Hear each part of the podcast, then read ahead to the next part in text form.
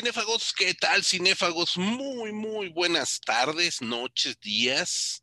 El horario en el que nos estén escuchando es bueno para hablar de cine, para echar algo de luz a géneros olvidados y que para eso estamos aquí, para platicarles acerca de los recovecos del séptimo arte que por ahí se escapan y que siempre es necesario volver a revisar, como fue el caso del tema del que hoy les estaremos hablando. Yo soy José Luis Ortega y como siempre es un gusto darle la bienvenida a mis compañeros, amigos, hermanos de profesión, alma y corazón de cinefagia, empezando por el doctor Marcus González, este, Marco González Zambriz, porque hoy me escribió antes que tú, Rodrigo, entonces le damos preferencia al doctor Marcus. ¿Cómo estás? Eh, pues muy bien, acá este, conectándonos otra vez eh, pues para repasar un género pues muy influyente, eh, sigue teniendo una influencia muy grande, aunque yo creo que no tanta gente realmente lo ha visto, eh, o en todo caso conocen unas cuantas películas, pero pues, es un género que sí tiene mucho hay que, que comentarle.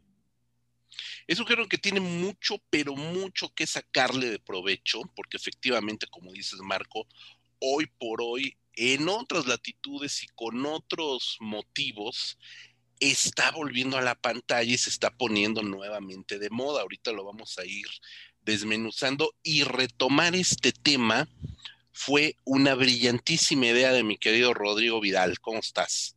¿Qué tal? Que ya vi que siempre buscas un pretexto para presentar primero a Marco, no, lo cual no me molesta, pero pues ya, hombre, pues no, no, no, no tienes que pretextar nada, ¿no? No, efectivamente, hoy vamos a hablar, yo creo que uno de nuestros géneros favoritos, me atrevo a decir que es favorito de, nosotros tres, eh, de hecho fue uno de los géneros que nos, nos hizo conocernos, nos unió, nos hermanó en aquellos legendarios maratones del José Martí, organizados por Jorge Grajales, ahí fue donde eh, los tres este, fundadores cinéfagos nos conocimos y, recuerdo que hubo un maratón dedicado a este género y que salimos extasiados, ¿no? Lo recuerdo, la verdad, como si fuera ayer. Eh, maravillosas películas y pues adelante con este tema tan importante que ha tenido un impacto brutal en Hollywood hasta la fecha. Todavía vemos reminiscencias de, de lo que fue este, este cine extranjero en tierras estadounidenses. Es correcto, mi querido Rodrigo. Estamos hablando, mejor dicho, vamos a hablar ni más ni menos que del heroic bloodshed, el género de las matanzas heroicas, un género que hoy por hoy está muy en boga, lo podemos ver abiertamente en películas estadounidenses que le están haciendo pues un guiño, un guiño a este cine originario de Hong Kong, ni más ni menos. Y por supuesto, series de televisión que también han bebido mucho, mucho de grandes nombres que ahorita iremos eh, desmenuzando, como ya les decía en este programa, pero que es total y absolutamente de raíz hongkonesa. Eso también hay que dejarlo muy, muy en claro. Vamos a ver cómo este cine surge en los años 80, en la década de los años 80 en la isla, eh, en aquel momento todavía colonia británica. Eh, los quiero referenciar, y era algo que comentábamos antes de iniciar las grabaciones, al episodio número 17 de este podcast cinéfago que grabamos en mayo del 2020, va a ser un año, donde hablábamos acerca del kung fu y que le pusimos el cine de lo imposible. ¿Por qué la referencia al kung fu?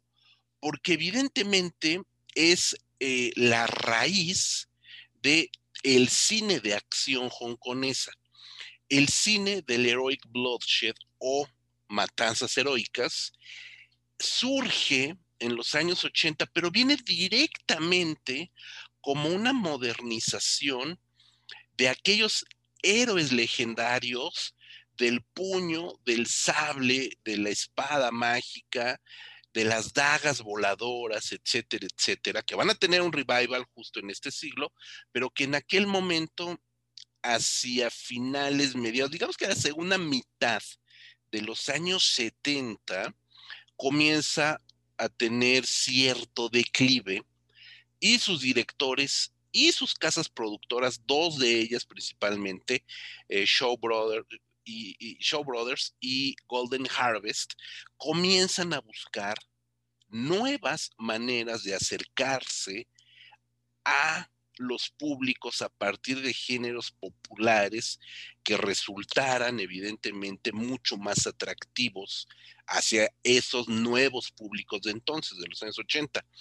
Y entonces comienzan a incorporar al cine de aventuras eh, historias más modernas, algunas de época, pero digamos que ya de los años 20, de los años 50, más o menos de este siglo, ya no películas históricas o de épocas de las dinastías anteriores, y a partir de eso comienzan a incorporar gángsters, mafiosos, policías, eh, y comienzan a cambiar las armas legendarias por armas de fuego. Entonces, a partir de eso se comienza a regenerar el cine de acción y el cine de aventuras en el cine de Hong Kong. Hay que ser muy específicos en eso.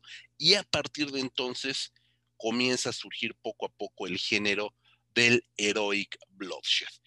¿Quién comienza a disertar acerca de esto? Marco, Rodrigo. ¿Quién levanta su manecita primero?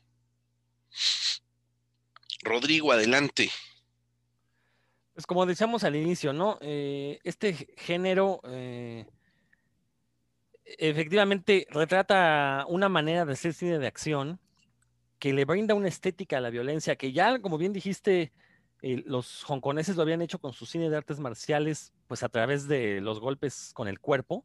Pues aquí intercambian estos golpes, las armas clásicas del kung fu como la espada, las lanzas, las intercambian por pistolas y nos entregan verdaderos poemas visuales eh, de tan violentos. La verdad es que uno, que ya los analiza a dice, bueno, ¿cómo me pudo haber fascinado haber visto tanta violencia en, en pantalla y haberlo disfrutado de una manera, ¿no? Y también recordar que eh, en este cine, pues también se glamoriza la figura del criminal, se habla de que existen códigos de honores, se, crean estos ideales de lo que debe ser el, buen ladrón, el buen narcotraficante, que, estoy seguro que también son influencia de las actuales series de narcos, que precisamente es una de las tantas críticas que se les hacen, ¿no? Que se idealiza esta figura del criminal hasta el punto de que la vuelven eh, algo deseable para el público. Pues a nosotros nos pasó con estas películas, ¿no? Ver cómo el, estos criminales, pues sí, como tienen un código de honor, pues empatizas con ellos, te simpatizan. Eh, y, lo cierto es que las escenas que logran directores como John Woo, Ringo Lam, este, e, entre otros, pues la verdad es que son, son, escenas que te dejan boca abierto, ¿no? Cuando uno las ve, estos, estos bailes aéreos mientras dan balazos, eh, muchas de ellas combinan las artes marciales con, con la acción de pistolas y este tipo de cosas. Bueno, eh, el hecho de de repente ver escenas de kung fu con automóviles, ¿no? En las películas, la verdad es que son, son películas verdaderamente delirantes y, y, que desquitas cada peso, ¿no? Cuando, bueno, cuando se llega a pagar por ellas, ¿no? Ya sea en cine o en video, que fue en caso de México, que fue como conocimos muchas de ellas, ¿no? Que afortunadamente, por lo menos toda la primera ola de estas matanzas heroicas llegó a México de manera legal, se pudo ver en, en, en, se pueden conseguir en videoclubes.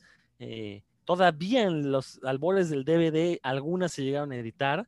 Eh, y bueno, en general, eh, digo, se volvió un género tan popular dentro y fuera de Hong Kong que era inevitable que otros países intentaran copiar, eh, copiar esta estética, ¿no? Digo, Estados Unidos incluso se llevó a John Woo a hacer películas a, a su país, obviamente con resultados desastrosos, por más que le haya ido bien o mal en taquilla, lo cierto es que uno ve esas películas y no tiene nada que ver con lo que llegó a ser en Hong Kong. Eh, bueno, entonces creo que ahorita a lo largo del programa pues vamos a discutir algunos títulos que son emblemáticos, no solo de la cinematografía hongkonesa, son emblemáticos de la cinematografía de acción mundial, porque la verdad no se puede entender el cine de acción actual, sobre todo películas como John Wick, Atomic Blonde, que básicamente están copiando todas las fórmulas que la matanza heroica creó para hacer esas películas que ahora se están convirtiendo en las favoritas de los seguidores del cine de acción. Así es, es correcto. Hay que decir que el cine de acción en general y por supuesto el cine de acción procedente de Hollywood también estaba cambiando, eso también hay que decirlo. Los años 80 o la primera mitad de los años 80 estuvo marcada por Rambo. First Blood, como se llama originalmente, Primera Sangre, eh, que aquí en México se le conoció como Rambo, tal cual, y que ya después vendrían Rambo 2, 3, 4 etcétera, etcétera, y las que faltan todavía. Eh, y que también este cine de acción estadounidense o este nuevo cine de acción estadounidense eh, Prisoners of War, etcétera, etcétera, todas esas películas, pues también de alguna manera se convierten en una, en una fórmula también que comienza a modificar el cine de acción. Lo que pasa es que Hong Kong lo llevó a un grado superlativo. La primera película, y esto está basado en bibliografía, que ya después les podríamos poner ahí en la casilla de comentarios del, episodio algunos libros, algunas referencias. Nos dice que la primera película de eh, el previo a el, Heroic Bloodshed, la primera semilla del Heroic Bloodshed, surge en el 84, dos años después de Rambo, y es una película que se llamó eh, El largo brazo de la ley, The Long Arm of the Law una película de Johnny Mack, un cineasta pues, que no es muy conocido en este lado de la, del, mundo, y que ahí pues obviamente nos va a poner a un grupo de ladrones, que es muy interesante lo que dice Rodrigo, aquí se da, se le da también otro punto de vista a los eh, y lo hago entrecomillado, malhechores y por supuesto sus enfrentamientos diversos con, con la justicia, con ese largo brazo de la justicia al que alude el título. Pero la primera película mi querido Marco, la película que revoluciona al cine hongkonés de acción y que es el gran opening para el género de las matanzas heroicas es A Better Tomorrow, un mejor mañana, una película de Jong-Hu, ni más ni menos, Jong-Hu, una película que no es su primer película, ahorita lo comentaremos, pero que es de verdad el parteaguas no solo de su carrera, sino de todo el cine de acción de Hong Kong. Eh, sí, bueno, sí hay que hablar de un director en específico que represente al Heroic Bloodshed, pues es John Woo, ¿no? Evidentemente es el que lo llevó al, nivel más alto. Eh, no es su primer película, como dices, él había ya hecho eh, comedias, películas de Kung Fu, pero como que no encontraba su nicho, no encontraba em, algo que lo distinguiera. Y de hecho, eh, creo que es bastante curioso señalar que cuando hace eh, A Better Tomorrow con eh, Chow Yun-fat, es uno de los actores, bueno, y que se volvió también icónico, ninguno de los dos estaba en un muy buen momento. no eran muy taquilleros, tenían un poco de problemas para destacar dentro de la industria en Hong Kong. Y bueno, esa película sí, por el estilo visual que tiene, no tanto por la trama, que es, aunque sí tiene ahí elementos, digamos, que la hace interesante, eh, destacó muchísimo. Aunque bueno, justamente hablando de John Woo, yo sí quisiera mencionar que em, eh, sí hay que entender que el Heroic Bloodshed sí tiene raíces en cinematografías de otras partes del mundo, ¿no? Y específicamente John Woo, que lo ha dicho él en, muchas ocasiones. Eh, es un subgénero que se le pueden ver ahí similitudes, a lo mejor no una influencia directa, a lo mejor no los directores de Hong Kong no, no conocían tan bien a lo mejor el, el policiotesco, este género italiano. Uh, seguramente sí conocían mejor el cine japonés de Yakuza, pero no sé si era una influencia tan grande. Pero hay dos influencias en la obra específica de John Woo que sí son cruciales, ¿no? Y ninguna es asiática. Eh, son, de hecho, eh, dos directores occidentales. Uno es Jean-Pierre Melville, eh, que de donde saca John Woo toda esta cuestión del, como del asesino solitario con un estilo eh, muy elegante, muy refinado, que esa imagen viene directamente de Le Samurai, ¿no? Esta película con Alain Delon. Eh, uno ve esa película, ve después las que hace con Chow Yun-fat, y no queda duda que pues, la influencia está ahí, eh, es una inspiración muy clara, ¿no? Y en la violencia, bueno, pues también hay, hay una influencia muy clara de Sam Peckinpah, ¿no? Este también gran director estadounidense, muy famoso en los años 60, a principios de los 70, por una, violencia muy descarnada, y que es de donde John Woo agarra el, recurso de la cámara lenta.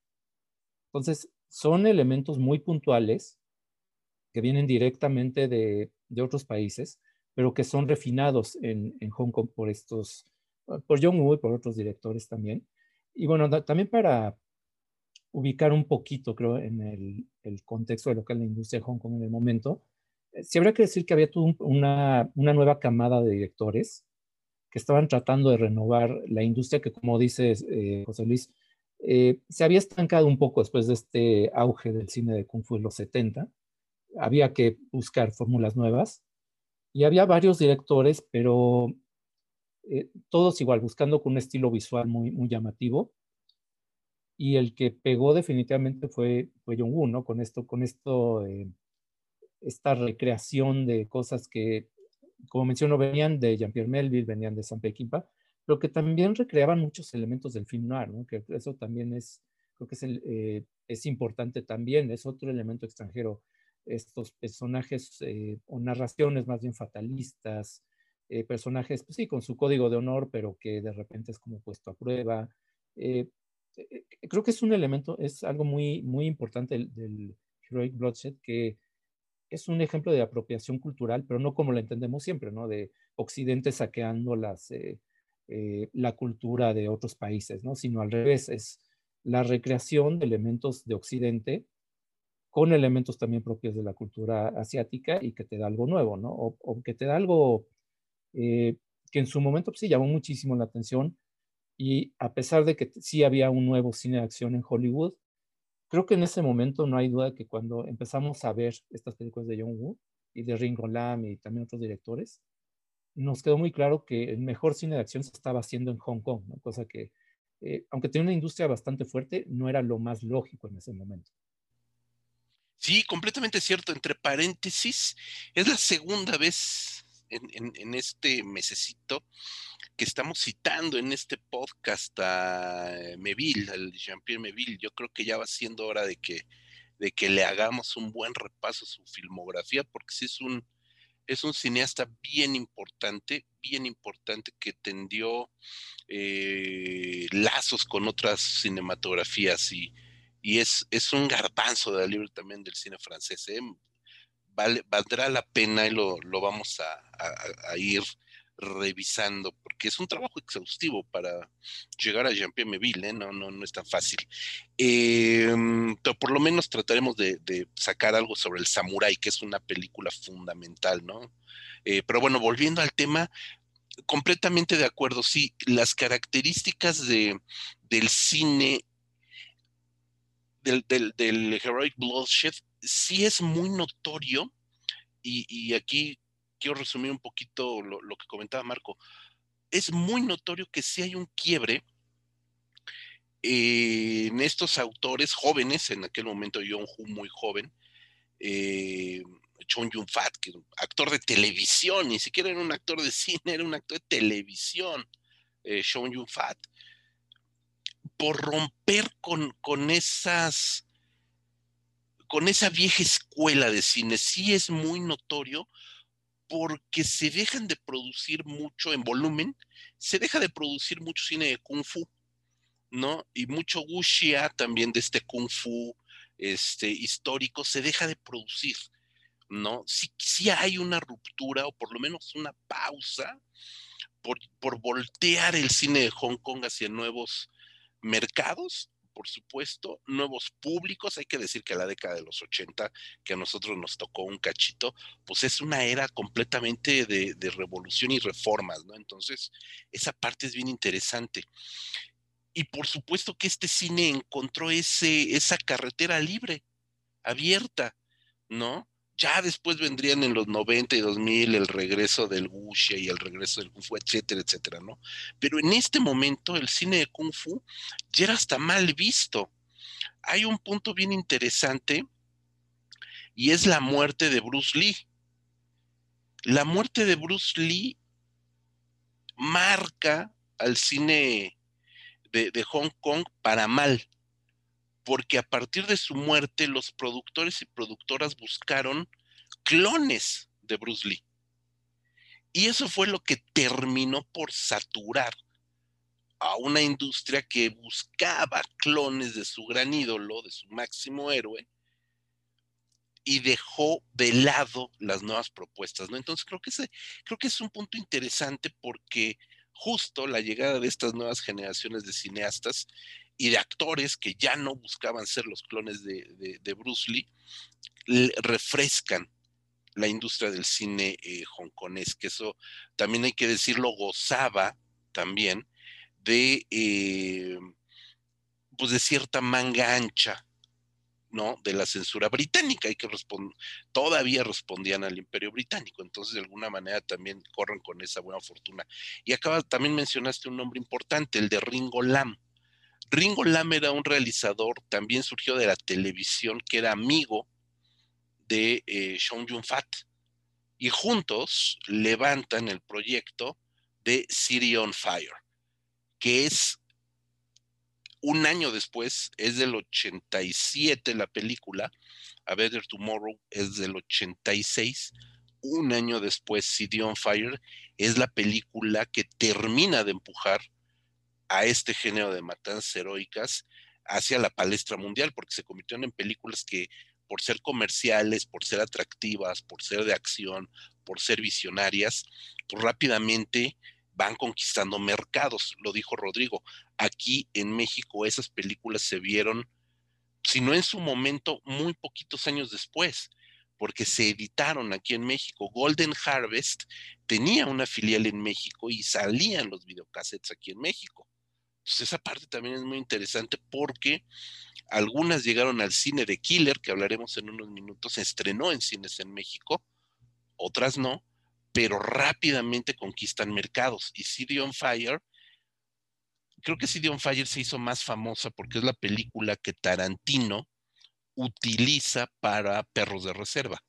Hace ahí un, ya sabes, lo que siempre hace Tarantino, algunos le dicen saqueo, otros le llaman reapropiación, lo dejo a su criterio, pero Tarantino retoma parte de la anécdota de City on Fire para perros de reserva, ¿no? Y creo que a partir de entonces es cuando el nombre de Ringo Lam y de esta película en específico adquiere también una categoría mucho más eh, eh, mundial.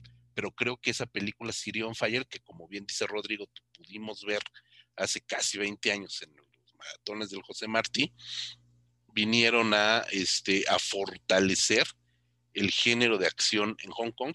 Y entonces sí, la gente que de verdad estaba buscando adrenalina, pues voltea a ver Rambo y dice, Meh", y luego voltea y ve Better Tomorrow, City on Fire, y dices, y bueno, Chong Yun Fat, y dices, ah, carajo, esto es lo que sí me está dando todo lo que estoy buscando de adrenalina y de narrativa, que también es muy importante.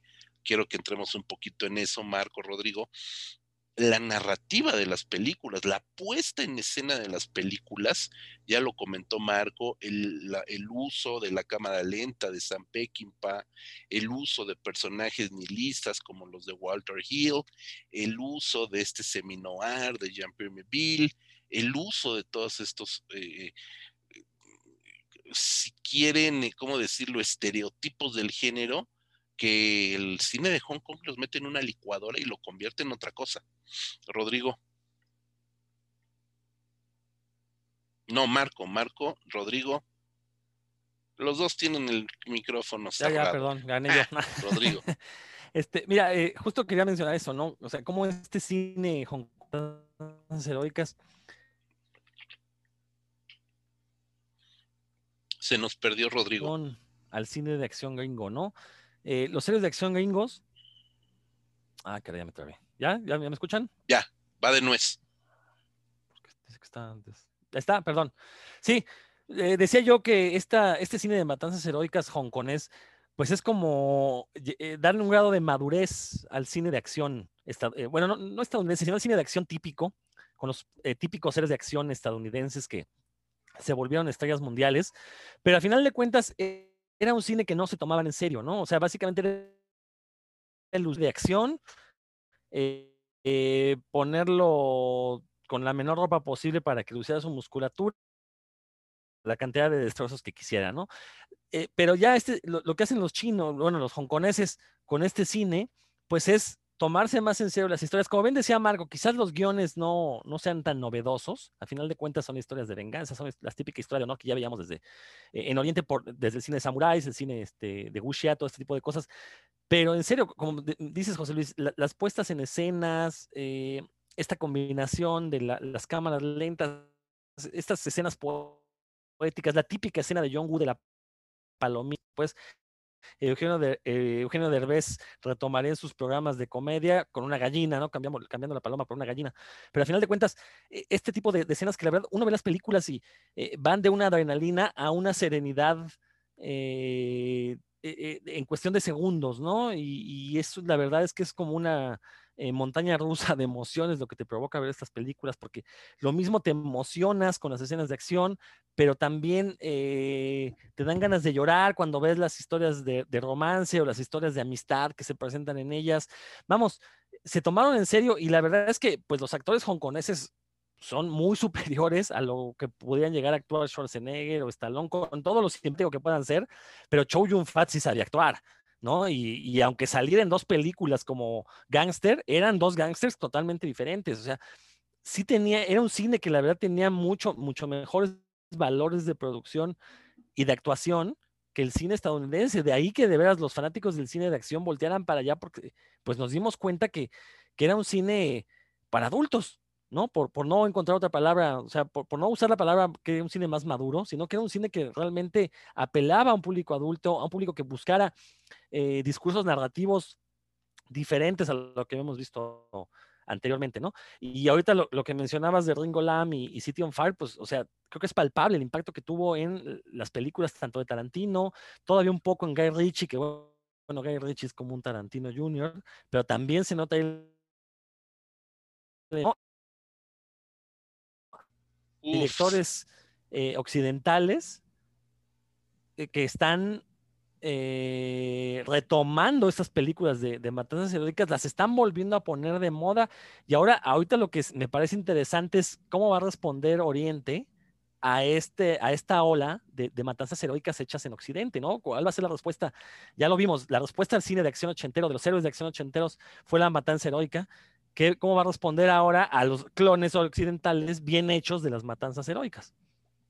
Ah, mira, está muy interesante la, pregunta. Eso vamos a, vamos a tratar de responderlo al final de este, de este episodio, porque es una buena pregunta, este, Rodrigo. Marco. Eh, sí, es que yo creo que este asunto de la narrativa, de lo efectiva, que es eh, en películas como Better Tomorrow, The Killer, etcétera, eh, es porque hay un detalle que es muy importante en la industria de Hong Kong, de la industria cinematográfica, es que es un tipo de cine que no tuvo nunca ningún tipo de apoyo estatal para hacer algo como más este, artístico, más experimental. Era un cine 100% comercial donde tenías, había aparte una competencia muy fuerte, pero lograron hacer un, cine muy atractivo para, para cualquier público. Eh, Hong Kong era uno de los pocos países donde el cine de Hollywood no dominaba la taquilla, eh, donde sus producciones, producciones autóctonas eran las que la gente prefería ver por encima de muchos, mucho cine de Hollywood. Y bueno, eso se nota también en estas narraciones. Ringo Lamps es mucho más eh, nihilista, es mucho más eh, desencantado, ¿no? En narraciones como City on Fire, Full Contact, es un poco posterior, ya de los 90, pero que sí son historias bastante crudas eh, y que por otra parte se complementan creo que muy bien con John Woo, que tiene una parte no no precisamente romántica, pero que sí es un poco más, em, más exaltada, ¿no? Se le compara mucho con la ópera por el, eh, lo exagerado que puede llegar a ser, ¿no? Con estos, eh, que sí son tics visuales, esto de la paloma, pero que sí también, digo, tiene, tiene una razón de ser y eso, bueno, eh, lo, lo voy a mencionar cuando hablemos de, de por qué salió de, de Hong Kong, pero es que aparte, y aparte manejaba temas eh, específicamente John Woo, que pues creo que son, son muy vigentes, ¿no? Estos temas de, de lealtad, de, del honor, ¿no? De em, la amistad puesta a prueba, este tipo de cosas que eh, se han tocado obviamente muchísimas veces, mucho antes de que existiera el cine, pero la forma como lo hace sin, sin tener pena, ¿no? Sin tener pena de caer en el sentimentalismo y yendo a fondo en, en los personajes, incluso con situaciones un poco improbables, ¿no? digamos, The Killer tiene toda esta cuestión de que el personaje principal quiere pagarle una operación a una chica por, eh, porque se siente culpable ¿no? de, de, lo, de lo que le pasó en uno de sus trabajos profesionales, que son cosas que uno si lo ve lógicamente dices, bueno, es como exagerado, es como telenovelesco, pero funciona muy bien porque eh, encaja muy bien con ese estilo visual tan rebuscado, ¿no? Este, también uno puede ver las, las escenas de balaceras en todas estas películas, no solamente John Woo, y es, eh, no es muy realista, ¿no? No es muy eh, creíble tal vez que un tipo con una escopeta puede matar a 50 sicarios todos con ametralladora, pero está tan bien hecha que te la crees. Y, vuelvo a lo mismo, vaya, no había ningún tipo de apoyo, no había ningún tipo de, de búsqueda de prestigio tampoco, y era simplemente buscar al público. Eh, bueno, nada más eh, rápidamente creo que podemos comparar esto con Taiwán, ¿no? Un, cine, una cinematografía donde hubo también una renovación, creo que también en la misma década de los 80, pero totalmente orientada al cine de arte. Y es un cine que sí se reconoce mucho en festivales y los nombres son muy, muy reconocidos en ese nivel, pero a nivel popular, ni en Taiwán ni en ninguna otra parte del mundo fue un cine popular, ¿no? Cosa contrario de, lo de Hong Kong. Sí, y, muy, muy interesante porque el cine de la China occidental, este, la quinta generación china y demás, viene hasta después. En, en, aquellos momentos el cine de la China oriental no le estaba yendo nada bien y se sostenía como dices, de las dos betas, la Art House de Taiwán y la 100% comercial de, Hong Kong. Ese también es otro fenómeno muy, muy importante. Este, mi querido Rodrigo, ¿qué nos querías este, comentar? Perdón, otra vez se me olvidó prender el micrófono. Pero esto que menciona Marco, hay un símil que podemos encontrar en la literatura, porque dice Marco, es que estas escenas se ven medio inverosímiles, los balazos, pues sí, o sea, al final de cuentas es cine de acción, es cine de fantasía, pero recordemos, en la literatura existe la poesía, ¿no? Y nadie habla como, se escribe la poesía, nadie habla como hablaba Sor Juana. Pues lo mismo son estas películas, porque creo que esa es la la palabra para referirnos a esas películas es, una poesía de la violencia, una poesía visual de la violencia. Claro, por supuesto, voy al cine, yo quiero ver escenas que sean totalmente inverosímiles. Quiero ver a, a Chow Yun Fat brincando de lado con una pistola en cada mano y disparándole y cada una de las balas acertándole a todos y cada uno de los malosos que salen en la película, aunque él también sea un maloso, ¿no? Pero al final de cuentas, a sus enemigos, pues, de los antagonistas. Eh, eso es lo que queremos ver, como decía yo, la famosa escena de la paloma que John Woo nos, nos, da varias, este, varias veces. Eh, eh, en, las películas de John Woo, pues uno está pendiente a que salga la palomita en cámara lenta cuando abren la puerta y quiere ver eso. ¿Por qué? Porque son escenas evocativas, pero, pero insisto, a mí lo que me parece sorprendente, y voy a ser un poco redundante en esto, es cómo a través de la violencia genera una cantidad de sentimientos, y, repito, muy similares a cuando lees una buena poesía, ¿no? Eso es muy interesante de este cine, cómo a través de la violencia, o, mejor dicho, cómo este cine de matanzas heroicas nos hace encontrarle una belleza a la violencia, ¿no? creo que ese, es el, uno de los objetivos este, fundamentales del cine, ¿no? A través de las imágenes, provocarte mil y un sensaciones. Bueno, los hongkoneses lo hicieron a través de balazos y un montón de chorros de sangre saliéndose a todos lados. Eh, y lo curioso es cómo nosotros nos dejamos llevar por eso y queremos más, ¿no? Cada vez que vemos una película de matanzas heroicas, cada vez que terminaba, apagábamos la videocasetera y bueno, intentábamos apagar la videocasetera con un balazo o con una patada. Y, queríamos seguir viendo ese tipo de, de, escenas violentas, ¿no? Y a final de cuentas no terminamos convertidos en asesinos en serie, ¿no? Entonces eso quiere decir que por lo menos no nos afectó demasiado terminábamos siendo asesinos de videocaseteras de la emoción. Pero sí, es, esto, lo que están diciendo es bien importante porque hay que tomar en cuenta también, y, eso es muy necesario de comentar, que no era solo, o sea, sí era violencia por la violencia o por la adrenalina o por la testosterona de las películas. Esto es evidente y aparte eran los 80 o sea, también, ¿no? Hay, pocas películas de, matanzas heroicas protagonizadas por mujeres, muy poquitas, muy poquitas. Eh, Naked Blood, además, por ejemplo, no, Naked Killer, Naked Killer, por ejemplo, etcétera, ¿no? Eh, y aparte el Naked, bueno, ya también te, predispone un poquito con Ching Mi Yao, esta bellísima actriz este, hongkonesa. Pero bueno, esa es como otra parte, otra vertiente del, de la matanza heroica. Pero estas películas el ejercicio que, hacen de la violencia es más catártico que propiamente morboso.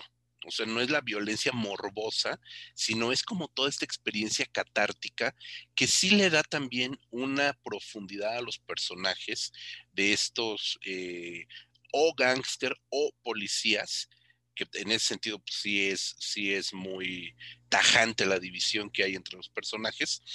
Eh, en cuanto a profesión, pero no en cuanto a sentimientos o en cuanto a motivaciones, porque justo algo que hace esta, esta película es exaltar el honor que hay también entre los maleantes, ¿no? Por eso también es muy interesante ahorita que dice Chong Yun-fat matando a los más malos, es porque sí, él es un villano, él es un gángster, este es un pistolero, etcétera, o es un eh, rey de los apostadores God of Gambling, otro genial Heroic Bloodshed, pero a final de cuentas él está del lado incorrecto de la ley, mas no por eso es una persona de baja moral, que eso también es bien importante en este cine. ¿No? Tenemos personajes que son los malos muy malos, que sí no tienen ni moral, ni principios, ni nada por el estilo.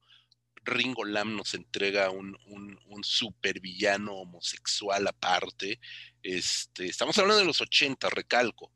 ¿no? un supervillano homosexual que está obsesionado con Chong Yun Fat, etcétera, etcétera, etcétera, ¿no? Entonces, hay también una división muy clara entre la ética de los personajes y eso también es muy importante porque estás mezclando no solamente una poesía visual, sino también una narrativa ética, que a final de cuentas eh, Hu nos presenta personajes eh, que sí eh, tienden a ser en ese sentido, y perdón que me meto un poco en los terrenos de Rodrigo, tienden a ser personajes muy de cómic ¿no? Porque al final estás presentando personajes que son antihéroes, que sus acciones, pues evidentemente no son la del Boy Scout con los calzones rojos de fuera, ¿no? Sino que también está obligado a matar, pero por un, por un bien superior, podríamos decirlo. The Killer, que es la obra cumbre de John Woo, es una película donde el villano ¿no? Que de alguna forma, como bien dice Marco, este, tiene ahí un crush con una chica ciega, pues nos recuerda al Charlotte de Luces de la Ciudad, que hace todo, todo por lograr que la florista ciega este, pueda recuperar la vista, ¿no? Y nos entrega todo ese drama chaplinesco donde Charlotte hace hasta lo imposible porque la florista recupere la vista. Chong Yun-fat hace lo mismo en esta película, evidentemente Yong-hu. Y es justamente también la exaltación de estos valores donde pareciera decirnos que están del lado equivocado de la ley, pero no por eso son malas personas, ¿no? De alguna manera son un poco como el Robin Hood de los bosques de Sherwood, Marco. Sí, que ese es un tema que va a tocar constantemente John Woo en, creo que en todas sus películas, o eh, bueno, no sé si las últimas, porque ya algunas de las últimas ya no las vi, pero este tema de la redención, de cómo un criminal puede em, en cierto momento limpiar su pasado e iniciar una nueva vida, bueno, ya mucho después lo vemos incluso literalmente una forma hasta burda en Face Off, ¿no? Ya en Estados Unidos. Pero es, es, es que es parte de ese, ese subtexto que sí tienen sus películas, ¿no? Que Sí, obviamente son muy vistosas. La escena del hard boil, toda esta secuencia del hospital es, eh, es impresionante. Este, son como media hora de puro balazo sin, sin parar. Este, The Killer también tiene muchísimas escenas así muy, muy bien logradas. Eh, y es, sí, es justamente lo que hace, em, le da pues eh, sustancia a las películas. Aunque bueno, volviendo a esta cuestión de lo, de lo comercial y de repente había que cumplir con ciertos requisitos, aunque no fuera muy lógico, creo que sí vale la pena eh, no brincarse a Better Tomorrow 2, ¿no? que es la secuela. Y entonces sale Chao Yun Fat, pero interpretando al, al hermano gemelo del personaje que hacía en la primera parte, porque era la única manera de que volviera a salir Chao Yun Fat, ¿no? sin, sin spoilear ni nada. Eh, digo, sí había presiones comerciales, había que cumplir con eh, ciertas expectativas de la industria. a veces salía muy bien, a veces, pues, no es tan afortunado el, el resultado, pero bueno, lo, notable de Ringo Lam y, y John Woo es que podían hacer cosas eh, con un sello muy personal cuando hacían un cine que pues sí, no, no tenía ningún tipo de pretensión, eh, digamos, de... Sí, que la pretensión era ganar dinero, ¿no? Básicamente lo que querían los productores era eso. Y eso se nota también en la cantidad de Heroic Bloodsheds que se filmaron en esa segunda mitad de los 80, porque estamos mencionando a John a Ringo Lam, son los más conocidos, pero uno revisa las eh, listas, filmografías y se encuentra pues eh, cientos de películas, ¿no? A mí me parece muy notable en ese aspecto lo importante que fue comercialmente, que la primera, bueno, la primera, una de las primeras de Wong Kar Wai, que es un director con un estilo que no tiene nada que ver, sea A Steers Go By, que es justamente de un gángster y que encaja dentro del género, a lo mejor no totalmente, por la temática ahí está. Pues, era un género que se estaba omnipresente en la industria de Hong Kong. Eh, tenía mucho que ver con este asunto de lo, de lo comercial eh, y también con una, mm, eh, había creo que una voluntad de correr riesgos en, en, cuanto a las filmaciones, que en Hollywood creo que es una de las cosas que le faltan, ¿no? Ya cuando empiezan a emigrar estos directores, ya no encuentran esas mismas condiciones en, ya en otro país. Sí, eso, eso también es cierto, ¿no? A final de cuentas, el, la industria hongkonesa, pues evidentemente no, no se mide en el mismo tamaño y dimensiones de la hollywoodense, y de alguna manera, de alguna manera, eh, er, er, er, era mucho más permisiva porque sabían que estos directores les estaban dando el negocio, les estaban engordando el negocio, también hay que decirlo.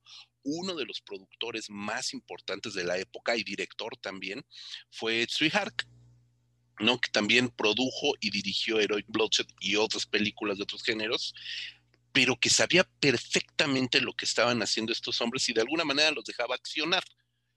Y eso no lo van a encontrar en el cine de los Estados Unidos, donde el sistema de estudios es férreo, es férreo. Y bueno, evidentemente vamos a ir avanzando un poco. Este, ya mencionó Marco eh, Hard Boiled, que es esta película extraordinaria, que es la última película grande, vamos a decirlo así, la última gran película del Heroic Bloodshed eh, hongkonés y que es la última película que dirige Yong Woo en, este, en Hong Kong antes de emigrar y inmediatamente después se va a los Estados Unidos, ¿no? Por supuesto, este Ringo Lam se queda, Sui Hark se queda, eh, hay, hay, otros, este, Guma es otro director también que, que, hace también este tipo de cine de Rick Bloodshed, etcétera, etcétera, ¿no? Pero el, el, gran patriarca como director emigra y eso pues también provoca que después vinieran películas un tanto derivativas. Además, si no han visto, búsquenla. Estoy seguro que la pueden buscar muy fácilmente en sistemas alternativos.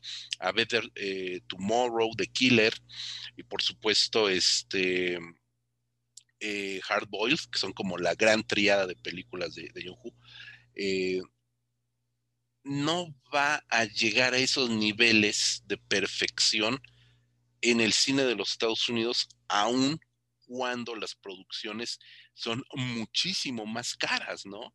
Él llega a los Estados Unidos haciendo Hard Target con Jean-Claude Van Damme, que evidentemente no podemos negar que Jean-Claude Van Damme era una figura en aquel momento este, sumamente popular, de arrastre en taquilla.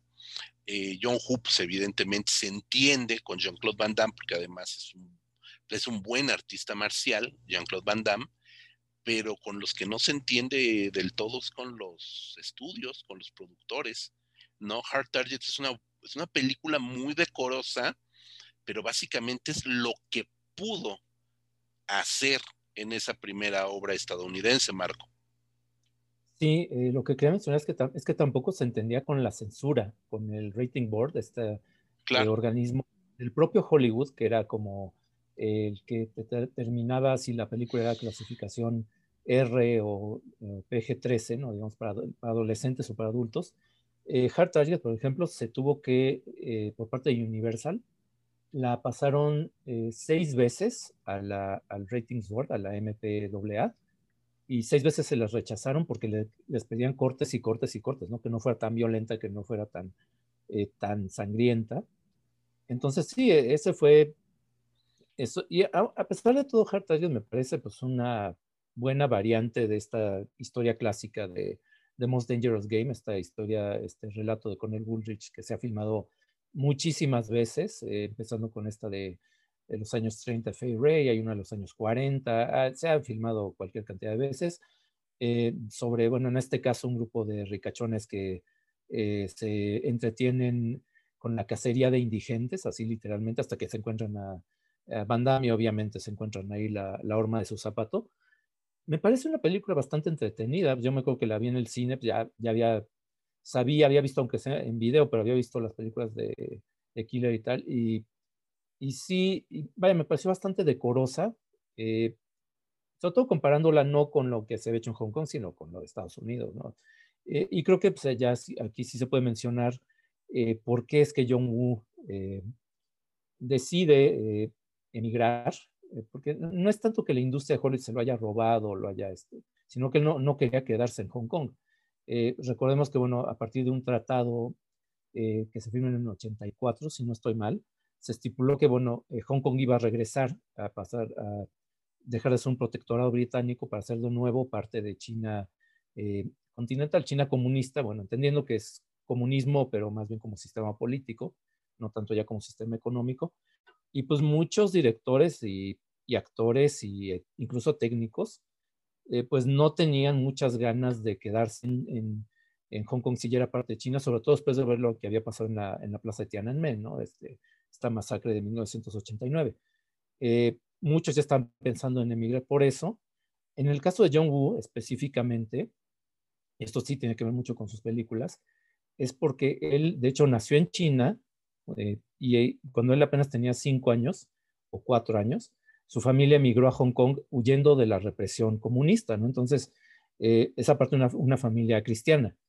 Eh, y de hecho, en muchas de esas películas eh, de Killer, etcétera, hay balaceras dentro de iglesias porque es como parte de lo que él quería expresar.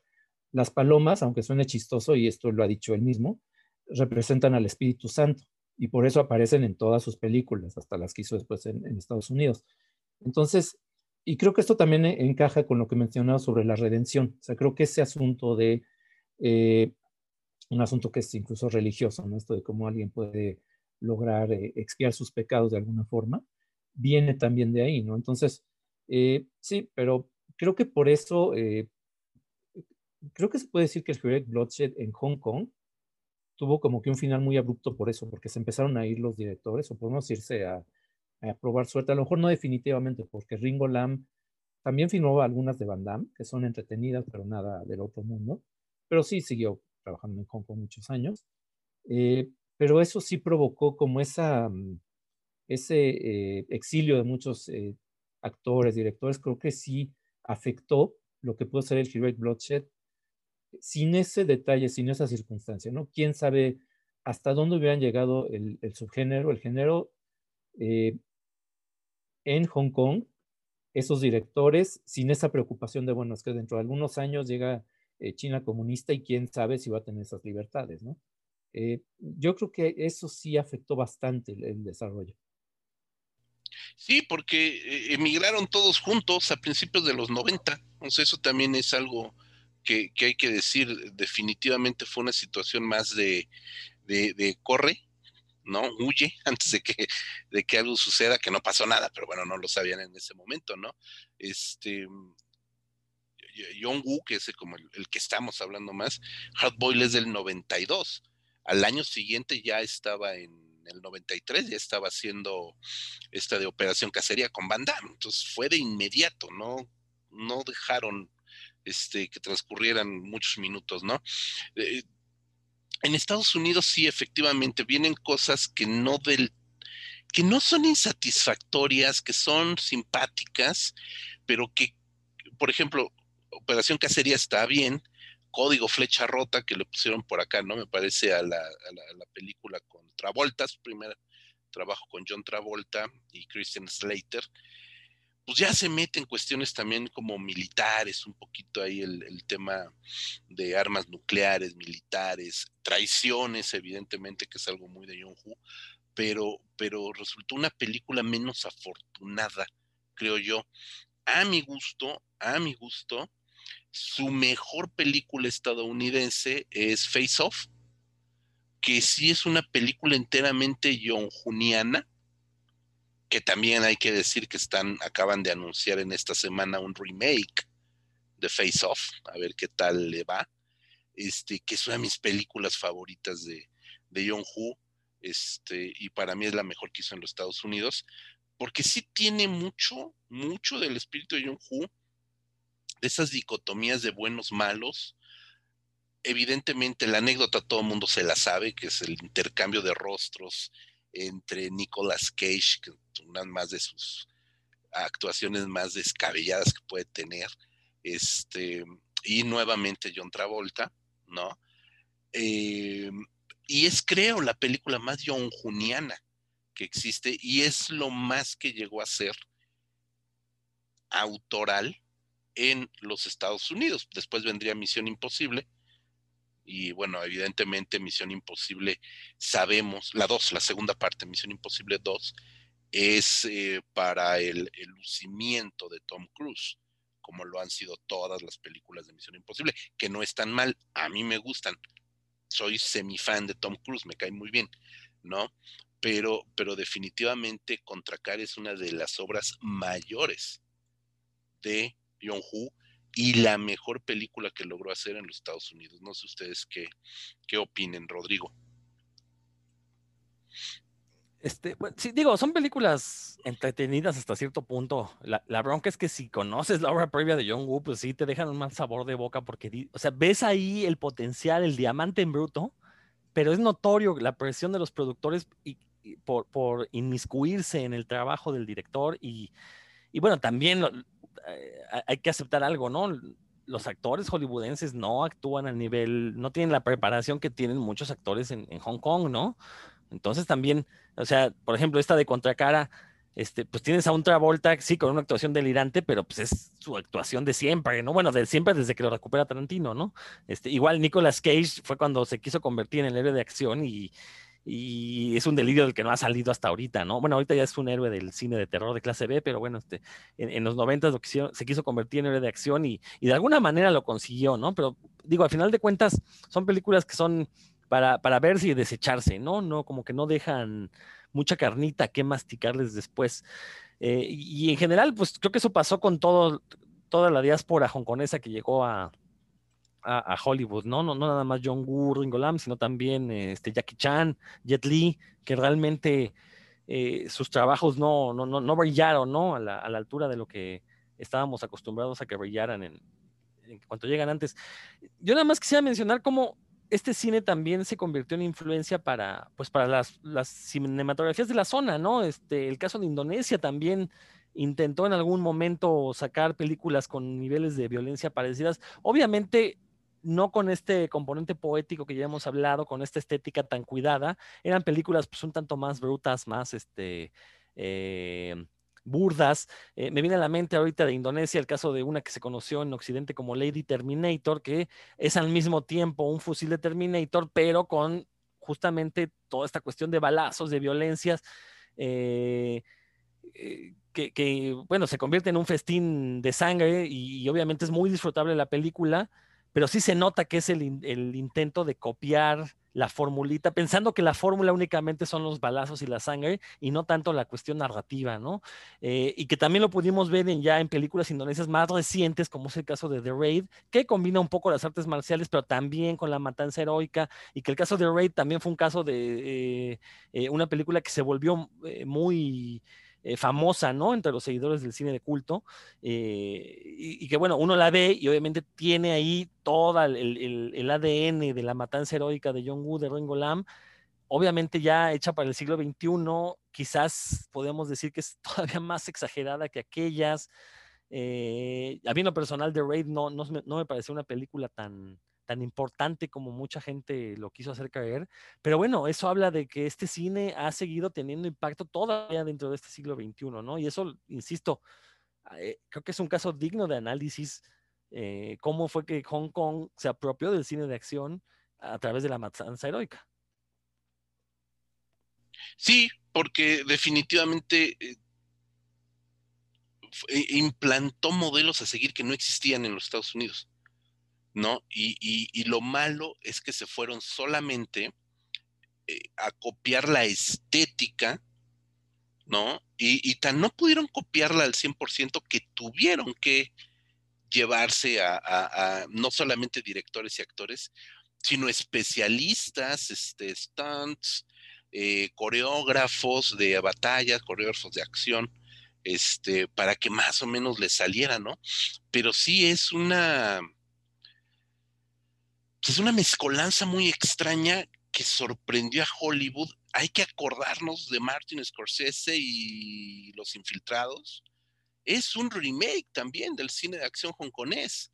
Y es la película, espero no equivocarme con el dato, pero Los Infiltrados es la película que por fin le da los Óscares a Martin Scorsese que se le habían negado por joyas que todo el mundo conocemos, que no vamos a, descubrir el hilo negro aquí, Taxi Driver, etcétera, etcétera, etcétera, ¿no? Este, eh, Toro Salvaje, etcétera, etcétera. Grandes películas que, no fueron valoradas en su momento y que le debían el Oscar a, Martin Scorsese y terminan dándole el Oscar a Martin Scorsese este, por una película que es un remake, que está bien, está bien, no, no vamos a decir que, que no lo es, pero que a final de cuentas es una derivación del cine de acción eh, es un remake, y ya no hablemos, de verdad, ya no hablemos de lo mismo de siempre, es lo mismo que se dice siempre, pero bueno, hay que recordarlo, de Quentin Tarantino y el saqueo o reapropiación, yo siempre lo, cada quien tómelo como quiera, de todo ese cine, empezando por el cine de Ringo Lam, y siguiendo por todo el cine eh, asiático, que se ha encargado de reformular y llevarlo a las pantallas de una manera, pues sí, tarantinesca, pues ya es un sinónimo, ya es un adjetivo en sí mismo, pero que en ocasiones resulta, no resulta muy inspirado, o sea, perdón, pero hay veces, Tarantino tampoco es Dios y tampoco está tan inspirado toda la vida, ¿no? Y a final de cuentas lo que sobresale de todo esto es un cine de acción hongkonés muy sólido que hasta hoy, hasta hoy, eh, inicia en el 80, mediados de los 80 y ahorita que ya estamos en el 21, lo sigues viendo y sigue manteniéndose fresco, delirante, adrenalínico, te sigue poniendo al filo de tu sofá y te sigue dando una lección fílmica. A final de cuentas, el, hecho de que sean películas 100% comerciales no quiere decir que no sean una lección de cine, que eso también es algo muy importante, ¿no? Y bueno, Martin Scorsese y Quentin Tarantino saben que estas películas son una lección de cine y por eso las han llevado a sus territorios, ¿no? Creo que eso también es, muy válido y, hay que decir que no son solo cine de acción tal cual, o sea, también es, es un nivel de autoría que manejan estas películas increíble, que, me parece verdaderamente fascinante. Este, Marco.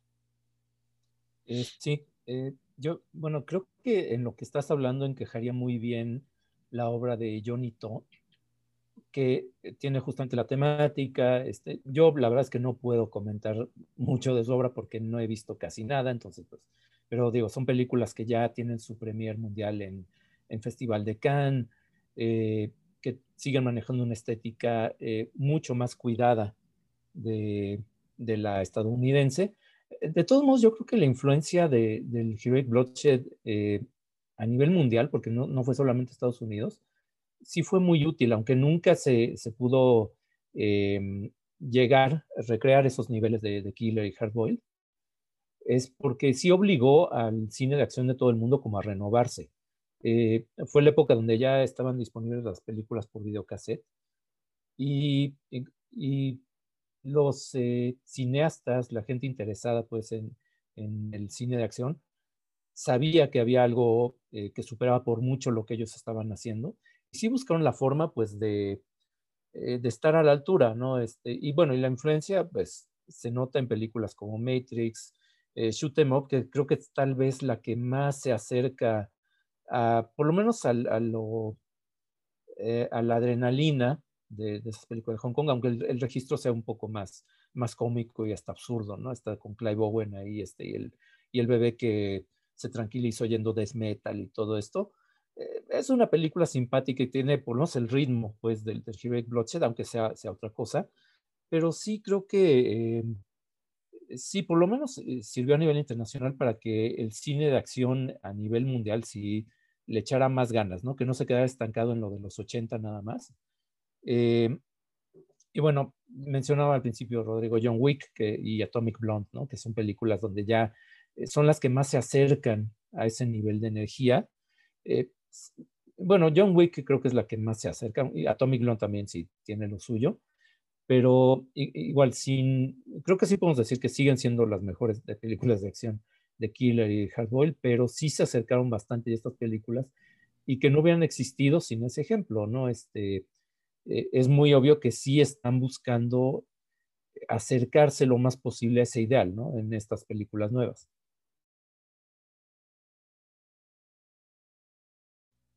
Y bueno, otra influencia que se me pasó a mencionar hace ratito en mi intervención es como también el cine de yakuzas de la segunda mitad de los 90, en particular me refiero a directores como Takashi Miike, también recuperan mucho de, este cine de matanzas heroicas para pues generar escenas que, se vuelvan poéticas, que se, vuelvan estéticamente agradables a la, vista cuando uno las ve. Eh, obviamente películas como Dead or Alive. Eh, eh, por ejemplo, Bullet Ballet de Shina Tsukamoto también tiene ahí cierta influencia de, las matanzas heroicas, ¿no? Entonces, por eso decía yo que este cine se, volvió influyente en todo el mundo, ¿no? Y obviamente las cinematografías de la zona, pues no se podían quedar atrás. José Luis, mencionaste Infernal Affairs, que yo creo que representó también hasta cierto punto un renacimiento del género en Hong Kong debido al éxito que generó. O sea, el, el hecho de que Hollywood ha hecho un remake no fue mera coincidencia. O sea, Infernal Affairs es una franquicia de tres películas eh, incluso por ahí existe ya también en propio Hong Kong un remake de Infernal Affairs, que también fue un suceso allá, ¿no? En su momento fueron las películas más taquilleras y cada una de las secuelas superaba en taquilla la anterior, ¿no? Fue un, suceso y que son películas que uno las ve y de veras, o sea, están perfectamente hechas, ¿eh? son esas películas que de veras está muy difícil encontrarles un defecto. Obviamente que sería muy clavado para encontrárselos, los tienen, obviamente, ¿no? Pero me refiero a que ¿cómo es posible que una película de corte comercial, de corte popular, de veras tenga tan altísimos niveles en su producción, ¿no? O sea, es un respeto al público total por entregar el mejor producto posible, ¿no? Y, por eso es que Hollywood decide retomarlo, apropiárselo, entregar su versión, que sí es cierto, no es una versión nada mala, no, no, no, no tenemos nada que criticarle a la obra de Scorsese, pero en serio, no le llega a los talones a la obra original, ¿eh? por, por más que, que tenga todo el dinero de Hollywood detrás, creo que la frescura que, que representó Infernal Affairs a principios de este siglo es una cosa que de verdad solo podemos encontrar en cinematografías como la hongkonesa, que eh, cada cierto tiempo intenta renovar sus propias fórmulas y lo consiguen. ¿No? Ese Infernal Affairs es el ejemplo perfecto de, de cómo eh, reinventaron, no, no reinventaron, pero renovaron el género con una película que retomaba lo mejor que nos había ofrecido anteriormente con eh, pues valores propios del siglo XXI, ¿no? Eso es muy importante y, hay que reconocérselo a los hongkoneses. Sí, y, también este, una de las cinematografías que más aprendió, pues fue la coreana, ¿no? Que aparte está ahí en el mismo, en el mismo lado, de, de alguna manera está cerquita. Este, y bueno, sí, está relativamente cerca. Eh, antes de, desarrollar este thriller, que hoy es lo que más se conoce del cine, del cine eh, coreano, ya superó sus remedos de fantasmas japoneses, ya superó otro estilo. Eh, la comedia romántica coreana y el thriller eh, es lo que hoy más se conoce, pero tuvo una racha de cine también de acción que empezó con Shiri, que además fue la película que relanzó 98, 99 al cine de, Corea, eh, pues no es otra cosa más que también una revisión de el cine de las matanzas heroicas, ¿no? Entonces, esa parte también ayudó a que el cine de Corea se reinventara, ¿no? Esta parte es genial. Y bueno, ahorita no recordaba, Marco, esta película de Shorten Up, eh, hasta ahorita que, comentaste ahí a, Clive Owen con el bebé, eh, Mónica Bellucci, bueno, ¿cómo pude olvidar a Mónica Bellucci, por el amor de Dios? Pero bueno, este, toda esta parte de eh, Smith, que es como se llama el personaje de Clive Owen con el bebé, pues no es otra cosa más que un homenaje a Hard Boiled con toda esta secuencia que comentabas prácticamente el último tercio de la película, que es una lluvia de balas. Eh, Chong Yun Fat va cargando un bebé. O sea, y el cartel del, no, no estamos spoilereando, el cartel de la película es el cartel de Chong Yun Fat con su fusca y su bebé, que, es extraordinaria además, ¿no? Y, bueno, vean la película, de verdad, búsquenla y véanla, ¿no? Y, también eh, comentarles que ojalá, ojalá y surgieran más películas Heroic Bloodshed, eh, tanto en los Estados Unidos como en el resto del mundo. Evidentemente el cine de acción de Tailandia, pues a lo mejor por, por no sé si por falta de recursos o no, este, hablando de The Ride, que además está dirigida, si mal no recuerdo, por un escocés, o es británico, es de algún lugar del, Reino Unido, este, el, director, eh, según yo es escocés, no me acuerdo. Marco. Eh, creo que es de Gales. Ah, de Gales. Bueno, está ahí pegadito. Este, em, pero bueno, se fueron más como por otro tipo de cine de acción, más de Tony Jai, más en el estilo de artes marciales, un poco más en ese estilo, pero sí hace falta, creo que está haciendo falta que salgamos un poquito más a asomarnos a estas películas de, de Heroic Bloodshed, pero creo, creo que para variar, no sé si estoy bien o mal en mi apreciación,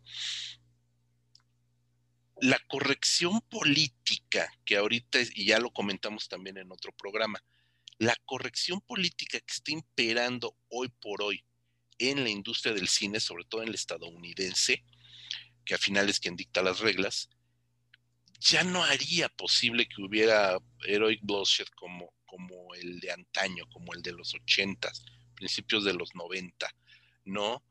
Eh, lamentablemente algunos de los discursos de esas películas, pues sí, pueden ser de masculinidades tóxicas o de machismos.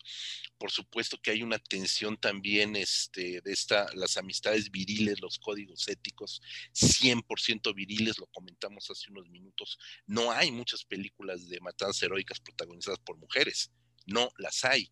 Entonces creo que hoy por hoy este, tendríamos películas que, que, que no, no, no serían bien apreciadas, ¿no? Incluso películas como John Wick 1, 2 y 3, que son las que más han pegado ahorita en, en, últimas fechas, este, John Wick es un universo en sí mismo.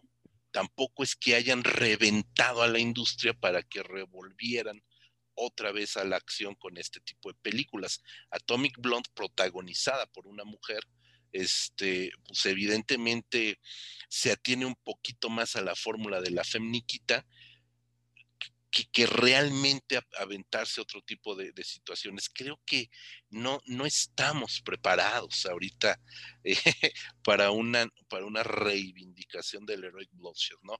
Pero vaya que nos hace falta, ¿no? Algo que no quiero dejar de mencionar es el maravilloso Mexican Standoff, que es uno de los de los tiros de cámara y de las consecuciones dramáticas donde tenemos a, tres personajes apuntándose mutuamente como el gato que se muerde la cola sin, sin que ninguno de, sin que, sin que haya resolución. El Mexican Standoff es una salida sin salida que el género del Heroic Bloodshed llevó a, a, su máxima expresión, ¿no? Eso, me parece extraordinario, pero sí, yo creo que hoy por hoy no podemos hablar nuevamente de Heroic Bloodshed. Los grandes directores, John Woo no volvió a hacer Heroic Bloodshed, volvió después, no me acuerdo si fue, no, porque después de, ya me perdí. Después de Face Off hizo una película de guerra, una película bélica, igual con Nicolas Cage. y no sé si después de esa película, que no me acuerdo ni cómo se llama, este, película bélica, ubicada en la Segunda Guerra Mundial, etcétera, etcétera, vuelve a Hong Kong y vuelve a hacer lo que se puso de moda, Guxia. Tras el éxito del Tigre y el Dragón, vuelven a hacer Guxia. John Hu vuelve a Hong Kong a hacer Guxia, pero según yo ya no volvió a hacer Heroic Bloodshed, Marco. Sí, la película es este Wind Talkers. Que son códigos de guerra, sí. Sí, con eh, que sí, que recrea pues, sí, un episodio histórico, sobre todo esto de que los eh, eh, Navajo, la Navajo fue reclutada para hacer los códigos secretos porque su idioma es tan extraño, tan ajeno al, a cualquier otro, no ni siquiera al, japonés, sino a cualquier otro idioma, que es muy difícil romper esos códigos, ¿no? Sí, efectivamente, se regresó para hacer Red Cliff, que es esta película, que, que es que aparte ya es una película que se estrenó de esta parte del mundo, en una versión editada como de la mitad del, metraje original, porque decían es que la gente se va a cansar, no va a querer ver una película de tres horas y media. Eh, llegaron al ridículo incluso de acelerar las escenas para que, sea, para que se mueva más rápido. Y, y esa versión, pues evidentemente, pues allá no, no se puede ver, ¿no? Es una cosa eh, que sí, que uno, uno rechaza, ¿no? Este, vaya, no, no hay ni caso de por qué verla así, pero vaya, yo creo que es, finalmente pues, es algo cíclico, ¿no? Ahorita se ha predominado más la fantasía, los superhéroes, esto que mencionas de la corrección política, pues a lo mejor Gina Carano por pura venganza, este, ahora que la corrieron de Mandalorian, se avienta a hacer un, un, un Heroic Bloodshed, ¿no? Pues no tiene nada que perder, digo, pues, y aparte lo puede hacer porque ha hecho películas, esta de Haywire, por ejemplo, que, es de Steven Soderbergh, aparte esta película de acción, pues, no lo hace nada mal, ¿no? Este, como que, digo, pues si lo va a hacer, pues eh, podría ser ahí una buena manera de hacer estas, este, darle ese giro, ¿no? Que dices femenino. Bueno, yo me acuerdo que está esta película, aunque la verdad es que nunca la vi, The Replacement Killers, que es una asesinos de en, en, Estados Unidos, haciendo pareja no con, no con otro actor, que es lo que hacía en Hong Kong, ¿no? Sino con esta... Ah, es Mira, Sorbino, ¿no? Mira Sorbino.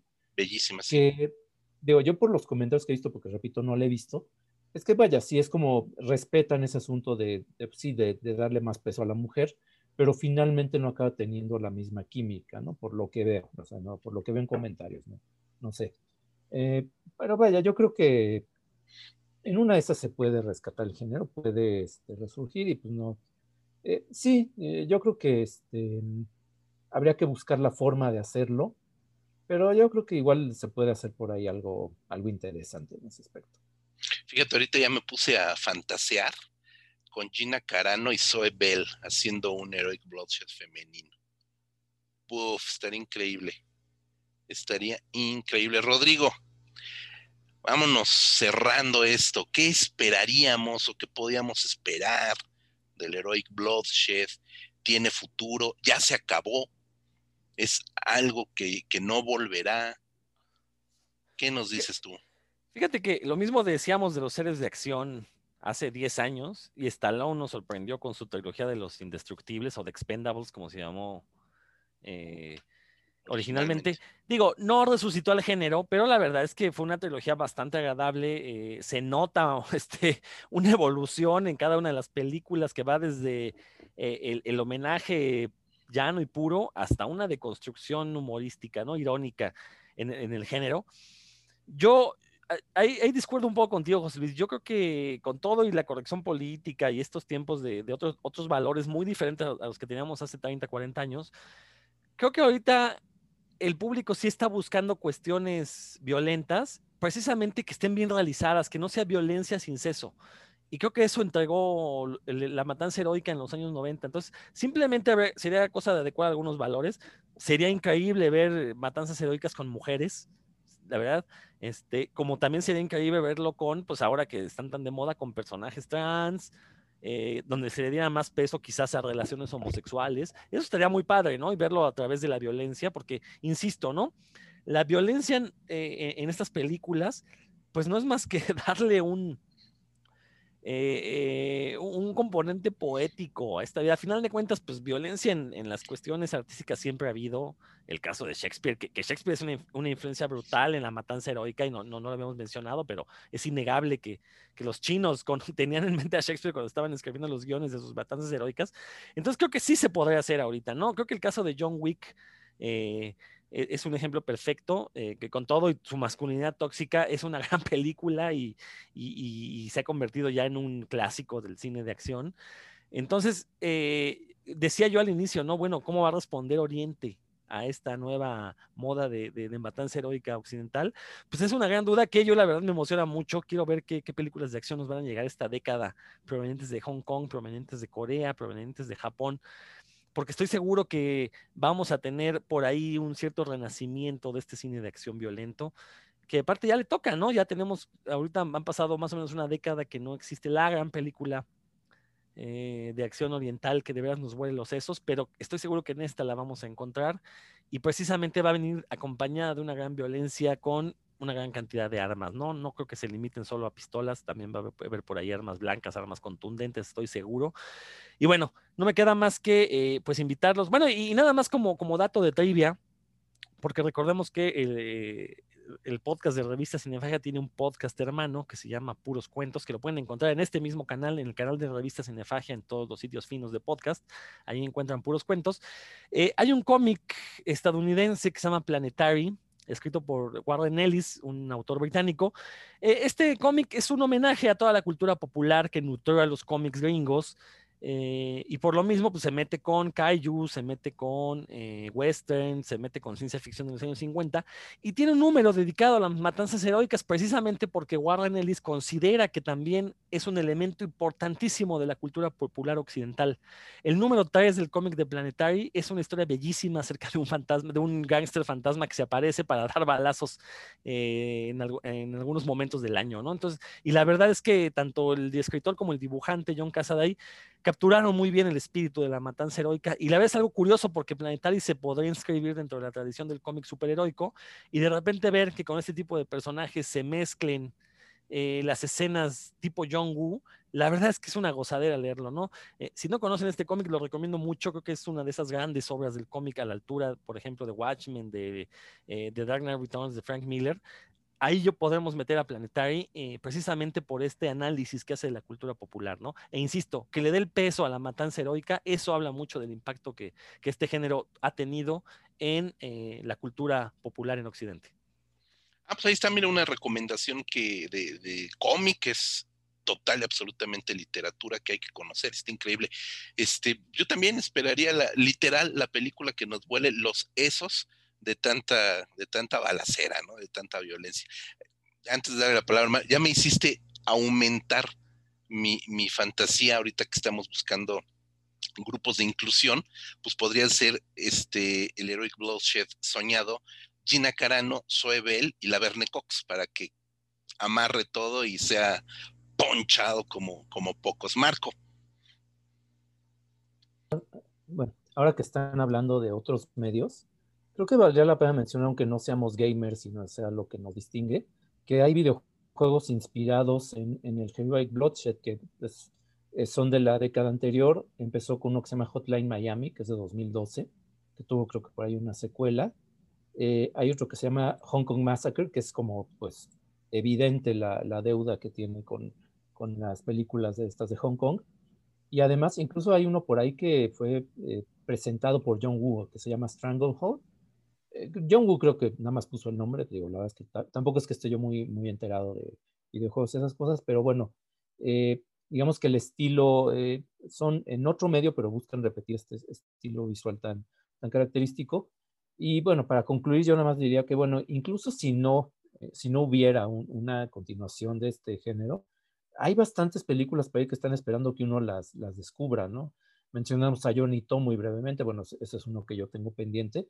Y una película donde está Johnny To eh, y, codirigida con eh, Hark y, Ringo Lam, es una que se llama Triangle de 2007, que es muy interesante porque es un como cadáver exquisito, donde está el juego surrealista, ¿no? Donde cada persona, en, el juego original es que cada persona escribe un par de renglones de una historia, y la siguiente persona tiene que seguir donde se quedó el anterior, ¿no? Esto, eh, esta película funciona de la misma manera, pero con segmentos de 30 minutos. Cada director filmó una parte de 30 minutos y el siguiente tenía que continuar la historia. Es una película que no he visto, pero bueno, el puro concepto suena muy interesante. Y aparte de esas, bueno, pues si uno empieza a buscar ahí, a informarse eh, eh, por internet de qué otras películas hay que uno conozca, pues encuentra títulos como Flaming Brothers, Bullet for Hire, The Big Hit, todas de finales de los 80 que pues son películas que, están esperando también que uno las, las busque y las, las, descubra. Sobre todo ahora que muchas ya se están editando en, pues ya en HD, ¿no? Las puedes encontrar de Full Contact, por ejemplo, ya hay copias mucho mejores que esas antiguas copias en, VHS pirateadas, este, muchas veces en mandarín, ni siquiera en, el idioma original, que era cantonés. Entonces, vaya, hay mejores formas de aproximarse sobre esas películas. Y bueno, ya para, ahora sí termina, ya para eh, despedirme, pues recordarles como siempre que eh, revisen, que busquen nuestro sitio oficial de revistacinefagia.com eh, pues desde 2003 estamos ahí este, pues dando lata, publicando todo tipo de cosas. A veces por ahí algún guionista se enoja, pero bueno, pues ni modo, este, ¿qué le vamos a hacer? Este, nos queda más que dar nuestra opinión. Eh, y bueno, estamos ahí publicando reseñas de todo tipo de cine y pues algunos otros contenidos también. Ah, y en redes sociales nos pueden seguir también en eh, Cinefagia México, estamos en Instagram y en Facebook, Rep Cinefagia en Twitter y el podcast lo pueden escuchar en varias plataformas, son iTunes, Spotify, Amazon, eh, Himalaya y creo que son nada más esas cuatro. Mi querido Marco, está increíble que se enojen los guionistas y los directores y los actores. Eh, no es la primera vez, hombre, que se enojan. Busquen, busquen en los comments y ya se darán cuenta en redes sociales el reciente berrinche que, nos adjudican. Eh, Mira, si se enojan es porque nos leyeron, lo cual está muy bien. Y si se enojan porque nos leyeron es porque algo alguna fibra sensible les hirió. Si se enojan es porque les vino el saco, mano, ni modo, pues así, así de simple, así de sencillo, ¿no? Ni modo, hombre, ya haremos nuestra propia matanza heroica con cuando nos vengan a atacar, eso es lo de menos. Pues mira, para cerrar el tema, yo le tengo mucha fe, este, como, como dice querido Rodrigo, a que el cine de acción de eh, Hong Kong eh, renazca. Cuando renazca va a renacer con una potencia pocas veces vista. ¿no? Eso es así como, como a, inicios del, siglo eh, renació el Wuxia de una manera brutal y los grandes públicos, los grandes críticos, los grandes festivales de cine se arrodillaron y se quitaron el sombrero ante joyas del wuxia asiático. Así va a suceder con el Heroic Bloodshed. Ese es mi, mi, mi, mi mejor deseo para el género de las matanzas heroicas. Eh, vamos a ver también qué hacen los Estados Unidos. Eh, Adam Wingard, que es el director de Godzilla contra Kong, que ahorita está muy de moda el, el tráiler, él es el director encargado de hacer esta remake, aunque él dice que es una secuela directa de Contra Cara, de Face Off. El propio Wingard ha dicho no es un remake, es una secuela directa de Face Off. Vamos a ver qué sale. Vamos a ver, tan simple y tan sencilla. De eso se trata el cine, de ir a ver. Yo soy José Luis Ortega, www.revistacinefagia.com, Facebook, Twitter, Instagram, eh, Spotify, YouTube, Amazon Music, un montón de lugares para contenidos, críticas, ensayos, podcast, videoblogs. Básicamente eh, le entramos a todo. Mi querido Rodrigo Marco, muchísimas gracias por haber estado conmigo en este programa. Mucho, mucho cariño para todos ustedes, mis mejores deseos de que se sigan cuidando y para todos los que nos están escuchando, la promesa de que volveremos la siguiente semana. Hasta la próxima.